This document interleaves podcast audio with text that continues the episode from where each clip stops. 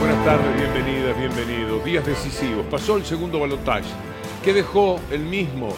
Y es difícil, cada uno tiene su propia impresión. A mí como espectáculo televisivo me resultó entretenido, lo vi de principio a fin y siempre estuve atrapado por la idea sobre todo de qué podía suceder. En realidad no pasó gran cosa, salvo algunos disparates de Bullrich, eh, eh, las provocaciones de Milley, la limitación que se impuso Massa para no dejar sectores endebles en la discusión, la elegancia intelectual de Miriam Bregman y esa presencia poco entendible de Schiaretti candidateándose a presidente, pero sin hacer mal papel, estuvo mejor eh, que el domingo pasado. Todos estuvieron en el nivel del domingo pasado. Bullrich se superó en cuanto a la gesticulación, al énfasis, pero no por supuesto a la capacidad de razonamiento, fue muy modesto, una vez más. Es penoso desde ese lugar, desde lo intelectual, pensar a Bullrich como presidenta de la Argentina.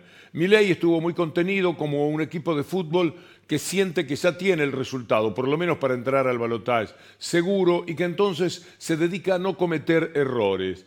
Eh, como dije, los otros candidatos no sumaron ni, ni, perdieron porque no está en juego la posibilidad real de ser presidente de la República, pero siempre en líneas generales es un lujo lo que Miriam Bregman aporta por la libertad que tiene ante el hecho de que nunca ejerció el, el poder directo. Por lo tanto, no tiene errores, no tiene funcionarios que los hayan cometido, etcétera los otros tienen que dar cuentas de, todo lo que han hecho en su carrera política, que los ha tenido muchísimas veces al frente de la gestión. Para Clarín y La Nación, que tienen eh, eh, a Bullrich como representante, Bullrich estuvo fantástica y fue la gran ganadora. Miren ustedes las tapas de los diarios. Ya la semana pasada había el mentido. Esta vez es un poco menos la mentira, porque aunque así tuvo énfasis, eh, Bullrich que dice se vio aguerrida, aguerrida estuvo inteligente, fue convincente, estuvo aguerrida, mientras que para la nación estuvo más combatida. Es decir, valoran ese aspecto, que como dice Agustín Rossi, marca cuál es el posicionamiento de Clarín y la Nación. Aunque no es que Clarín y la Nación están posicionados detrás de Bullrich, no, Clarín y la Nación son el partido político al que representa Bullrich jugando en Juntos por el Cambio. Veamos lo que dijo eh, Agustín Rossi.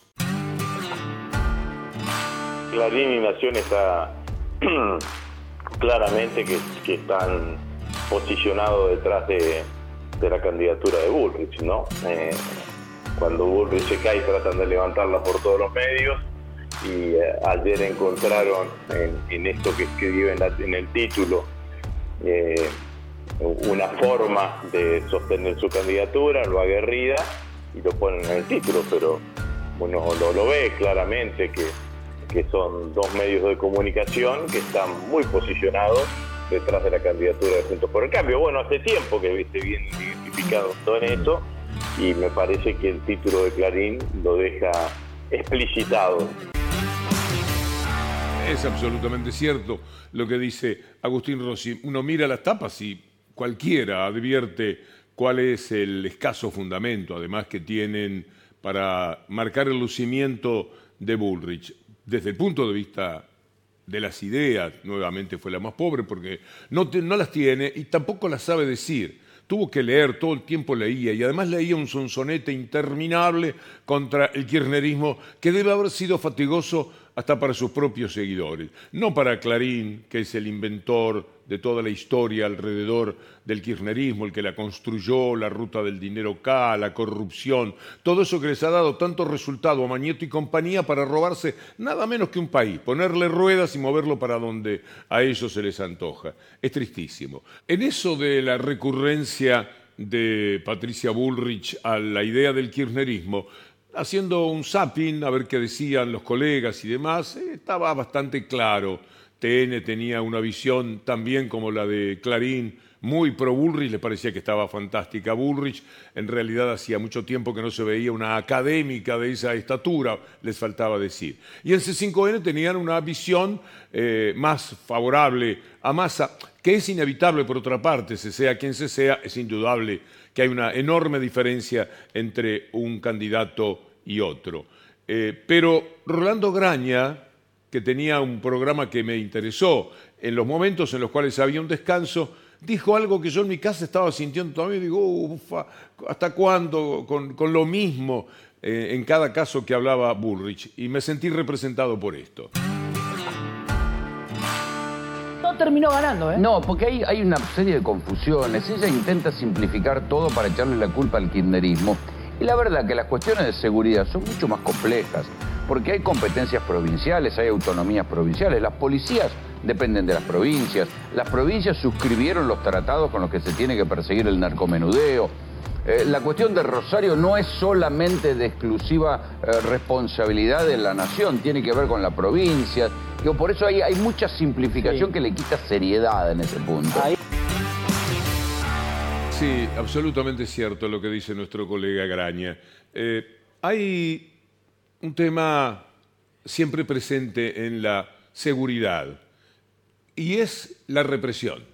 Todos están pensando en cómo van a reprimir, en cómo van a encarcelar, en cómo van a hacer las cárceles, pero no se habla de la prevención del delito en cuanto a crear situaciones socioeconómicas, distribución de la riqueza cuando la hay, paliativos para los más débiles, para los más vulnerables, evitar la profunda desigualdad, que esa es la madre de todas las criaturas.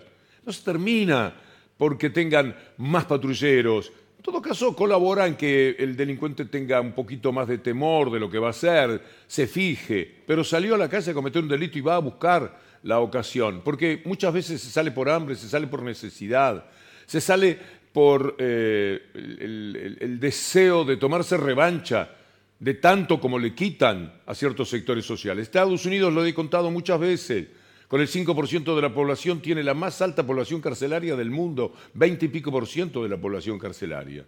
¿Ha mejorado la situación? No, porque no van a solucionar nunca el tema fundamental del capitalismo. Si tenemos a la gente hundida, eh, desquiciada de, hambre y de una problemática siempre insuperable.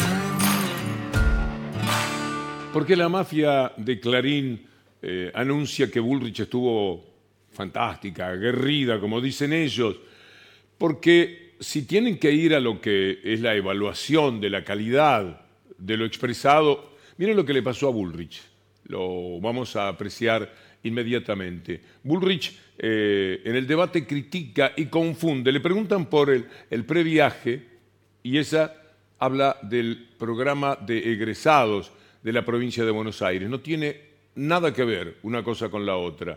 Aquí está la aguerrida respuesta de Bullrich.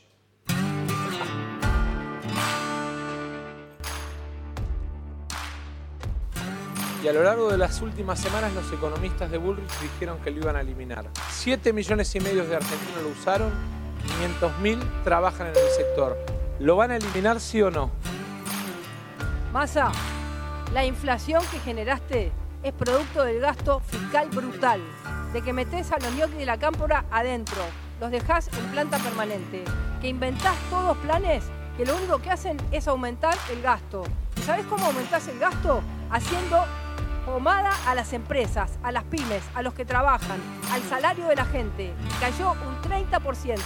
Entonces no me vengas con plancitos que, lo que, que llevan a los chicos de vacaciones a Bariloche Vamos por 46 millones de argentinos a bajarle la inflación, a no tener más déficit, a tener un país ordenado, a que la gente pueda tener crédito. Dejate de joder con esos plancitos. Vamos en serio nosotros, juntos por el cambio, a cambiar la...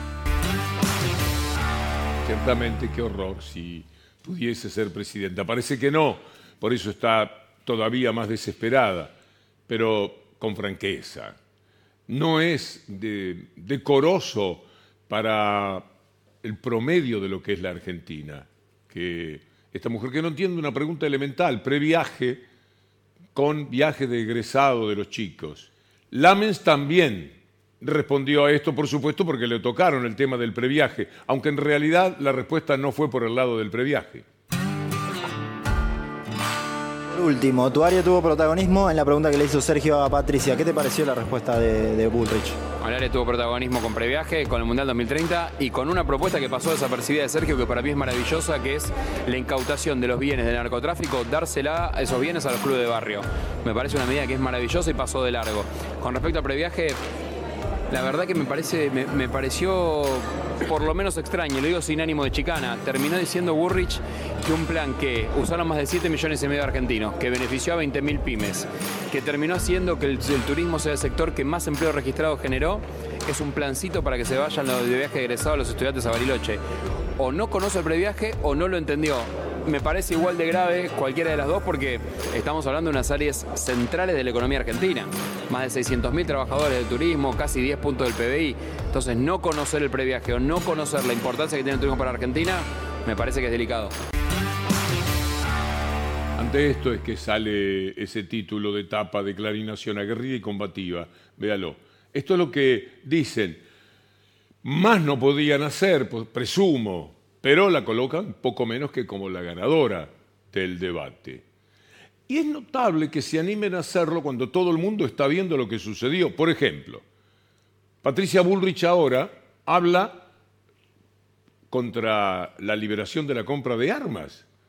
Yo me llevé una sorpresa. Les confieso que nunca pensé que Bullrich se animara a decir esto por lo que le vamos a mostrar después. Mi Milei, Milei quiere liberar las armas. Milei quiere liberar las armas. Y con las armas liberadas, ¿saben dónde cae? En manos de los delincuentes, de los narcotraficantes. A mí no me tiembla el pulso. Yo voy a entrar a Rosario con toda la fuerza y a todos los territorios que están tomados por el narcotráfico. Con las fuerzas provinciales, las fuerzas federales y si hace falta las Fuerzas Armadas Argentinas. Voy a cambiar el código de imputabilidad de los menores a los 14 años. El código civil, el código penal, perdón. Pero ¿cómo? ¿No era que... A ver, El que quiere estar armado, que anda armado. El que no quiere estar armado, que no anda armado. La Argentina es un país libre. Bueno, también eh, la teníamos hablando sobre el tema de la venta de órganos. Bueno, ahí se cruzaron, dos potencias se saludan. Tendríamos que estar discutiendo. Lo intentó Massa, eso es verdad. Lo intenta a su manera también eh, Miriam Bregman. Y hasta Schiaretti trató de caminar por sectores donde hablemos de cosas más o menos importantes. Pero Milei y Patricia Bullrich estaban estancados en esto. Ley, mirá tu plataforma. Artículo 17. Desregulación y liberación de armas. Así que, si no, cambiala. Pero si cambiás la plataforma es porque no estabas convencido. A las mamás y a los papás, les digo que si se liberan las armas, van a estar en manos de los monos. Las armas van a terminar masacrando chicos en las escuelas. Esa es la realidad. Y además, si liberás la venta de órganos, hoy el 10% de la venta de órganos ilegales en el mundo es trata de personas. Secuestran a chicos, tratan a personas y venden órganos. Esta es la realidad. Hoy Interpol ha planteado un informe muy clarito. La venta de órganos es uno de los delitos más codiciados en el mundo criminal. Y eso es lo que vos proponés. Yo a favor de la venta de órganos, dijo Milei. no solo que vive aferrada a las mentiras que le arma su equipo de campaña, muestra una falta de flexibilidad impresionante.